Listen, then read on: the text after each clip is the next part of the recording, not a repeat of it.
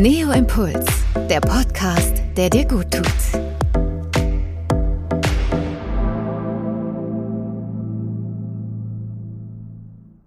Herzlich willkommen zu Neo Impuls, der Podcast, der dir gut tut.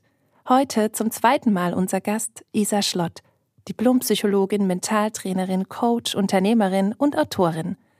Isa hat seit rund 30 Jahren Erfahrung in Coaching, Training und moderner Kurzzeittherapie. Ihr Thema heute?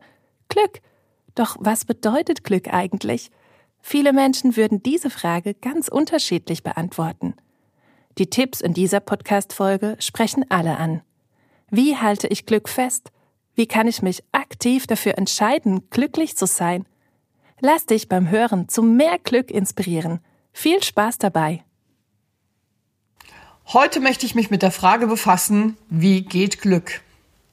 Und zwar ist Glück natürlich sehr facettenreich und vielschichtig. Und deswegen würde ich jetzt mal für den Podcast heute die persönlichkeitspsychologischen Glückskonzepte hernehmen. Nämlich die beschreiben das Lebensglück als harmonisches Zusammenwirken aller Gefühle einer gut organisierten Persönlichkeit.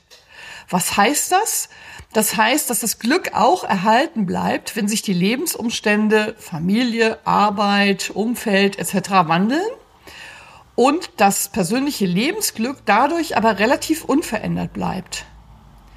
Lebensglück wird hier also als Persönlichkeitseigenschaft gesehen oder als Fähigkeit, das Glück aufrechtzuerhalten, selbst auch in widrigen Situationen. Und das ist ja das Faszinierende, was ich auch jeden Tag in meiner Praxis erlebe. Es gibt glückliche Menschen, denen es trotzdem nicht gut geht.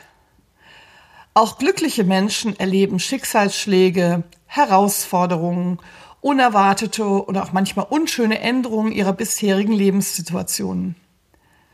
Und warum sind diese Menschen oft glücklich? Also die Frage habe ich mir häufig gestellt.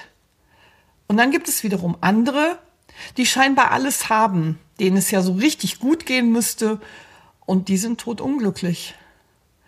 Es können also folglich nicht unbedingt die äußeren Umstände nur sein oder die Tatsache, dass es so Menschen gibt, die einfach von Natur aus immer glücklich sind und denen das Leben einfach leicht von der Hand geht.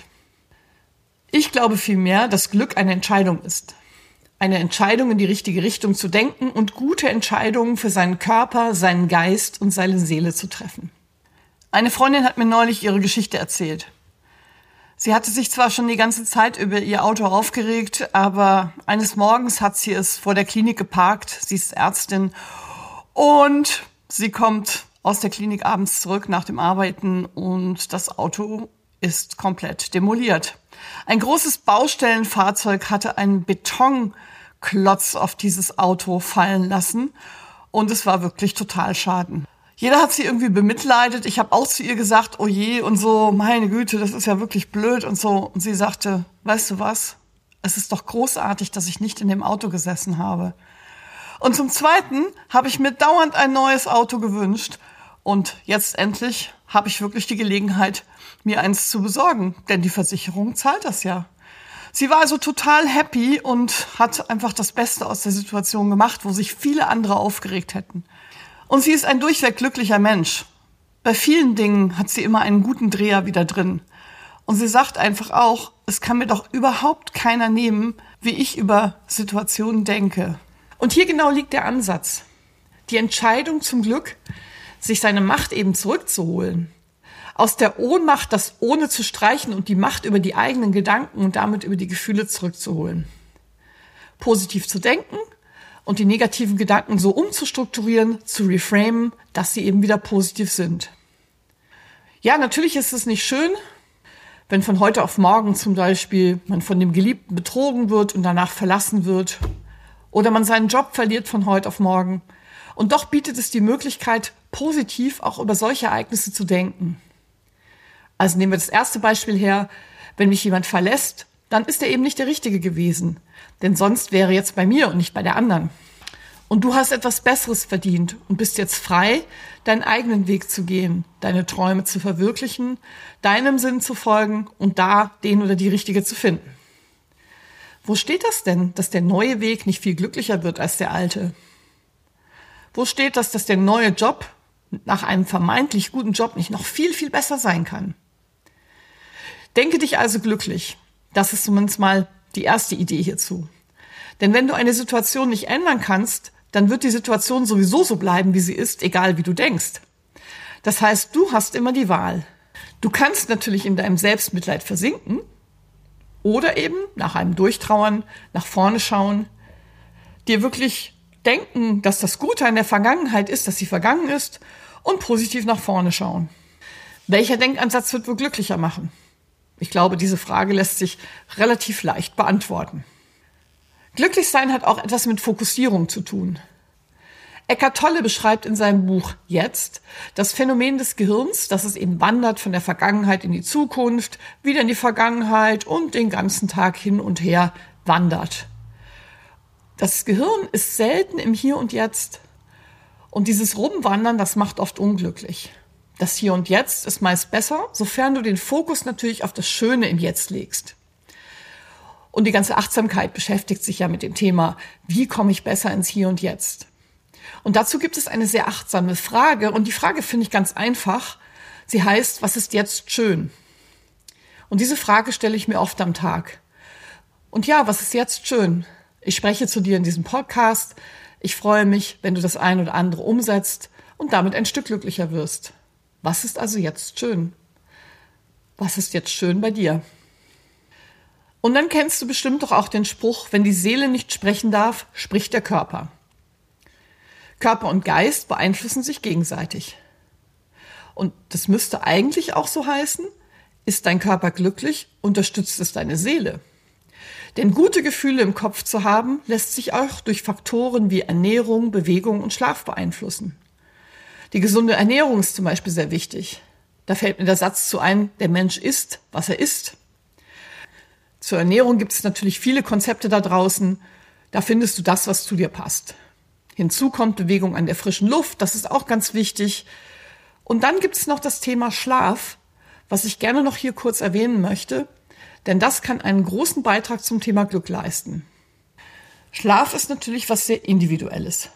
Trotzdem zeigen Studien, dass die optimale Schlafdauer bei circa acht Stunden liegt. Wusstest du, dass in den Schlafstunden fünf, sechs und sieben der meiste REM-Schlaf stattfindet? REM-Schlaf ist der Rapid Eye Movement Schlaf, also die schnellen Augenbewegungen, die da stattfinden, da wo wir auch träumen. Im REM-Schlaf verarbeiten wir Emotionen und das ist eben ganz, ganz wichtig fürs Glücklichsein. Das heißt, wer lange genug schläft, sodass er genügend REM-Phasen hat, ist glücklicher. Schlaf hat auch Einfluss auf so viele Regenerationsprozesse. Und wenn wir gut schlafen, dann sind wir auch konzentrierter, fokussierter, motivierter. Das heißt, wir wachen schon mit einem besseren Wohlgefühl auf. Und dann gibt es natürlich noch die Wechselwirkung zwischen Schlaf und dem mentalen Zustand tagsüber. Je erfüllter unser Tag war und je besser wir mental drauf waren, desto besser wird die Nacht. Und desto besser schlafen wir wieder und damit wachen wir wieder besser auf. Und dann wird der Tag wieder besser und dann schlafen wir wieder besser und so werden wir immer glücklicher. Ein positiver Teufelskreis sozusagen, weil mir gefällt das Wort gerade nicht machen wir vielleicht aus dem Vicious Circle ein Virtuous Circle, eine virtuose Spirale, die dich in positive Sphären katapultiert. Du hast also die Wahl. Entscheidest du dich für das Glück?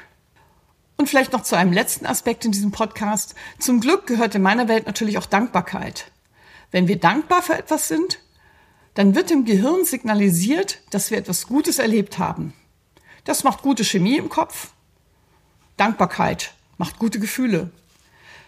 Du kannst dich im Glücklichsein trainieren und deswegen habe ich für dich ein Takeaway, wie du dein Glück und deine Dankbarkeit trainieren kannst. Führe doch mal in den nächsten 30 Tagen ein mentales Tagebuch mit drei einfachen Fragen. Setz dich also jeden Abend kurz hin und schreibe die Antworten dazu auf. Erste Frage, was mache ich morgen anders? Zweite Frage, was war heute gut? Dritte Frage, wofür bin ich dankbar? Und das Gehirn gibt Wiederholungen und die Psychologie beschreibt zur Veränderung ja immer, dass wir 30 Tage das machen sollten. Also es wäre ein guter Zeitraum, das mal so einen Monat lang zu tun. Und es gibt Menschen, die sich diese Fragen oben 30 Tage lang beantwortet haben, Also nochmal die Fragen, was mache ich morgen anders, was war heute gut und wofür bin ich dankbar? Und die dann gespürt haben, wie sich ihr Leben positiv verändert hat, sie besser geschlafen haben, morgens ausgeruhter waren, ihren Fokus auf Positives gelegt haben und für die kleinen Momente im Leben dankbarer wurden. Probier es aus, wir sind gespannt auf dein Feedback. Manche Situationen lassen sich nicht ändern, aber es lässt sich ändern, wie wir darüber denken. Ein spannender Impuls, mit dem man sicher ein bisschen besser und glücklicher durchs Leben gehen kann. Für weitere Inspirationen abonniere am besten unseren Podcast, um keine neue Folge zu verpassen. Bis dahin findest du mehr Denkanstöße bei Neo Impulse auf dein-neo.de. Vielen Dank fürs Zuhören, bis zum nächsten Mal und viel Glück! Neo Impuls, der Podcast, der dir gut tut.